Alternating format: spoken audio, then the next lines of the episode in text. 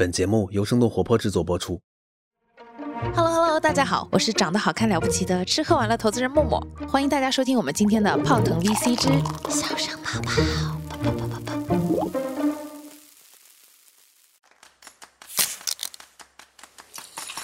泡泡腾 VC 有点东西，欢迎收听泡腾 VC。听身处一线的风险投资人带给你最前沿的 VC 趣闻和冒着泡泡的新鲜观点，让我们聊点冒泡的。泡腾 VC，有点东西。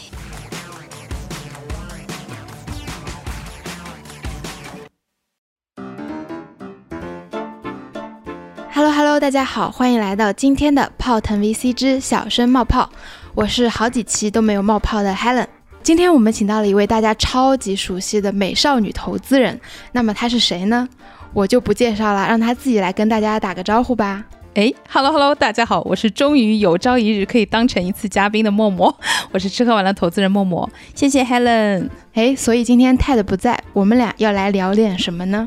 我们两个来聊一些就是只有女生才会呃比较感兴趣和能聊起来的话题吧。就其实最近我观察到我的闺蜜有在背着我偷偷变美嘛，然后我就仔细的研究了一下，就是她为什么突然就是在我们的合照中越来越美了，有这个趋势。然后我就发现她背着我做了很多小动作，对，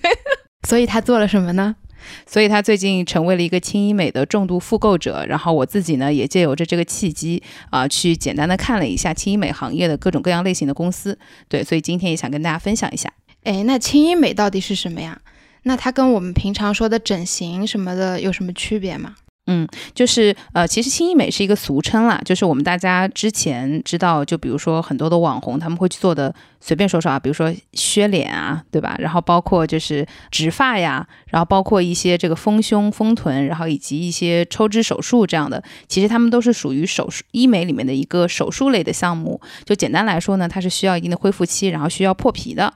需要手术环境能够完成，医生来完成的。那其实呃，轻医美就是对应的非手术类的一些门诊的项目。呃，举个例子，比如说最近可能大家身边都会有很多的小伙伴们去做的一些呃玻尿酸、肉毒素的注射，然后包括什么瘦肩针呀，对吧？瘦腿针，然后包括有一些这个光电类的，像热玛吉、热拉提、呃 Photona 四 D 这样的一些项目，呃，还有一些更简单的，比如说像微针、小气泡这样的项目，其实都是属于呃轻医美里面的范畴。哎，其实我自己虽然没有做过医美项目，但是我感觉这些轻医美的非手术类的项目好像是最近才出现的。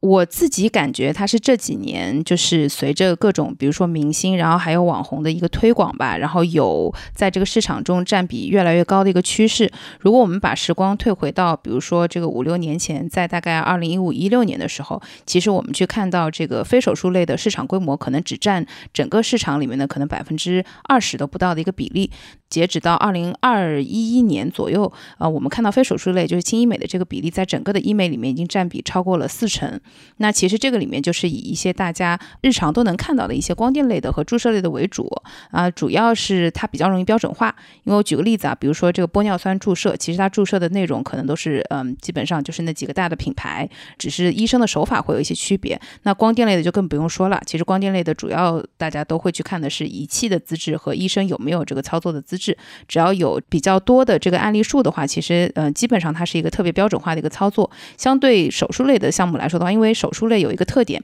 就是凡是动刀的，它特别依赖这个医生自己的审美。嗯，但大家都知道，审美这个事情是非常千差万别的，对，所以相对于手术类的项目来讲的话，非手术类它的这个名医的依赖度相对会比较低一点，所以它是更容易规模化和标准化的。哎，所以轻医美容易标准化的话，是不是会成为投资人们去投资的一个项目呀？嗯，所以为什么就是我最近自己还蛮关注这个行业？确实是因为我们刚刚提到轻医美相对于这个手术类的呃项目来说呢，它是更容易标准化和规模化的。如果我们来看一下整个的医美市场的话，现在整个的医美大概是两千亿左右的一个市场，而且这几年一直都是维持着大概将近百分之二十的一个复合增长率。那未来呃我们去对标一些比较成熟的国家来看的话，就是医美实际在目前我们国内的这个目标人群的渗透率，还是相对于一些比如说韩国啊。美国还有日本来说的话，渗透率是比较低的。而且在国内还有一个现象，就是其实男性现在做医美的比例是非常低的。嗯，但未来我们觉得这一块也是比较有潜力的一个市场，因为有一些这个啊、比如说皮肤类的简单的这样的一些肉毒素注射呀，然后包括一些这个提拉类的这样的光电类的项目，其实都是非常适合呃一些呃有一定比如说社会地位，然后相对来说会更 care 自己的这样的一些外形的男性来 take 的。然后呢，呃我们都有一个认知是说，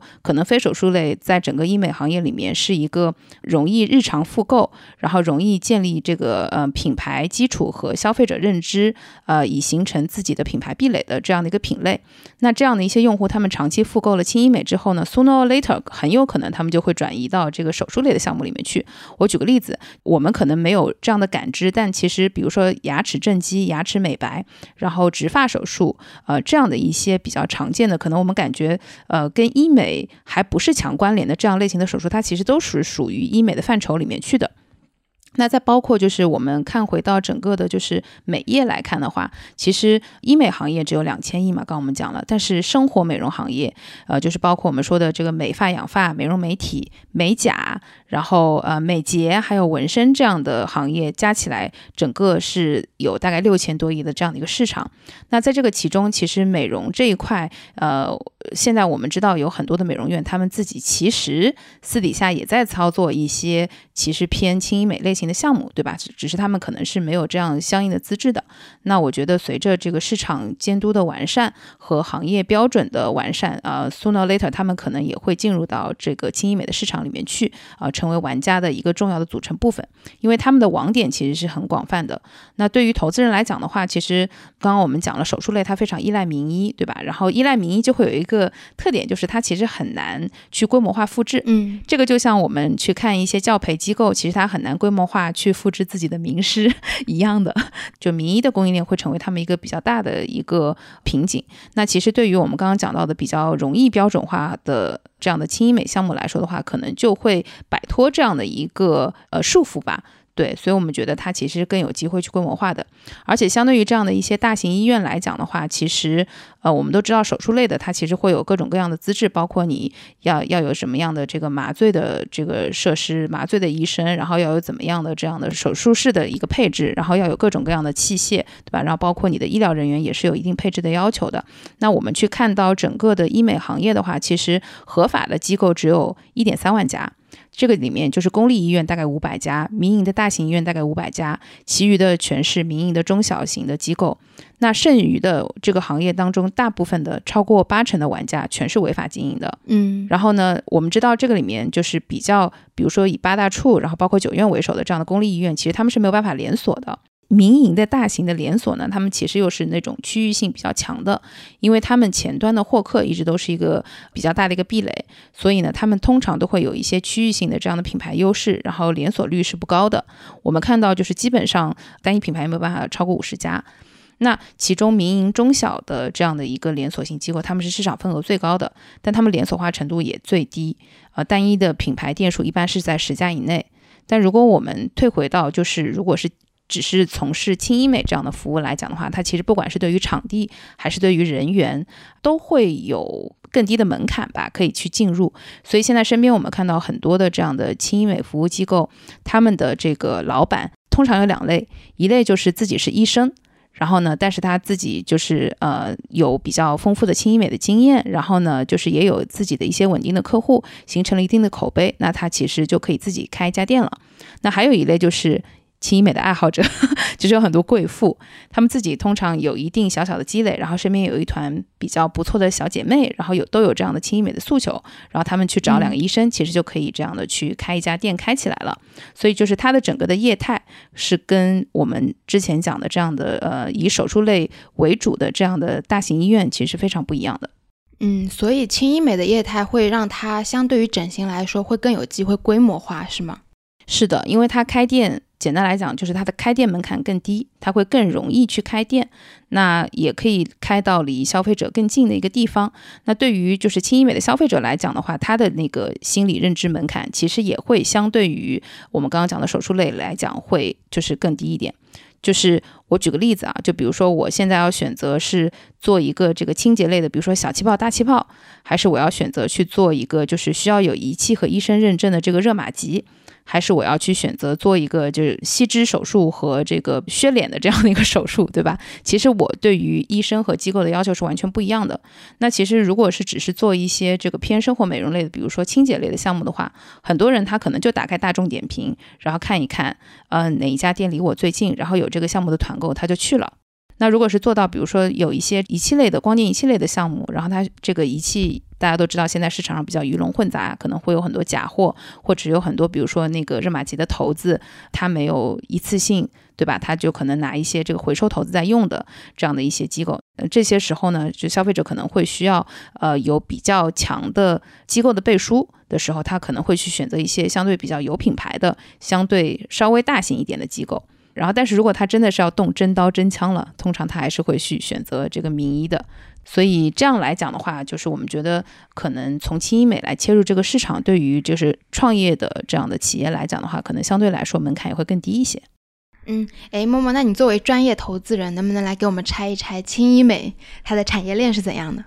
嗯，其实刚刚我们着重了讲了一下这个行业里面的就是呃消费者界面，也就是下游的这样一些服务机构嘛。就是其实我们刚刚讲了，不仅有这个大型的公立医院，然后也会有一些民营的连锁，然后也会一些中小型的，甚至还有一些这个不合规的违法经营的这样的一些商户。那其实，在这个商户本身的上下游呢，也会有各种各样不同的角色，跟他一起构成这个行业的一个链条。首先从上游来讲的话，就是大家非常熟悉的，比如说像华西生物。然后像爱美克，然后包括像一些海外的仪器为主的这样的一些上上游厂商，那他们其实在这个行业里面是属于非常高壁垒，也是相应的高毛利的这样的一些企业的。针剂类的一些企业，其实我们刚刚提到的这几家，呃为首，国内已经出现了很多替代型的产品，然后同时它的功效和它的品质也是不输一些海外的产品的。那光电类的话，现在目前还是以海外的一些仪器为主。然后在这个医院的下游，其实他们非常重要的是获客的一个渠道。那以前传统的我们知道，可能刚刚我们提到有这个点评美团，对吧？上面会有一些比较轻型的项目的一些团购。那最早的时候，其实是从这个百度时代开始的，就是搜索引擎时代开始的。我们知道那个时候，其实莆田系的很多医院都是通过搜索引擎的这个流量，获取了他们的第一波呃用户。现在其实呃除了新氧以外，因为新氧其实。之前主要是主攻一些手术类型的项目的，所以他最早的时候，呃，大家开玩笑说上面全都是这个动脸的网红，对吧？然后其实现在会有很多新型的渠道，比如说直播，大家应该知道有很多的大网红，然后他们本身。都是有这个爱美人设的，然后他们现在去带货一些医美项目，实际转化率也是挺高的。然后包括还有一些新型的品牌型的渠道。什么叫品牌型的渠道呢？就是他们在我们刚刚提到的这几种纯导流的呃方式之外，其实他们还提供了我们刚刚讲到的，比如说为机构去背书，然后做一些这个机构的认证和筛选，以及一些这个消费者服务的这样的一些职能。我们甚至有看到，就是专门做这个医美行业的私域流量运营的这样的 SaaS 公司。对，因为医美行业它很特别，它不是一个，就是它虽然我们讲轻医美可能是标品啊，但是它不是一个消费者认知。那么深入的一个行业，所以很多的消费者他其实就可能啊，我是听过热玛吉，或者我是听过，比如说 Hi-T，对，但我究竟需不需要，或者我需要怎么样去呃使用这个产品，或者我打在哪个部位，其实他们是需要呃一些咨询的服务和一些用户教育的成分在里面的。所以这个时候我们会觉得，就是这一层品牌型渠道的服务会特别的重要，对于消费者来说。然后同时呢，就是对于很多的机构来说，他没有办法去承接呃如此大量的。因为它的服务能力有限嘛，就是我们知道它会有类似于这样咨询师，然后或者是顾问这样的角色，但是它的承接能力是有限的，它没有办法去应对如此海量的这个用户的呃问讯，对吧？所以对他们来说呢，这样的一层这个渠道也是同时帮他们去筛选了更精准的一个用户的。所以我们大概是看到呃上中下游大概是这几种类型的玩家会比较多一点。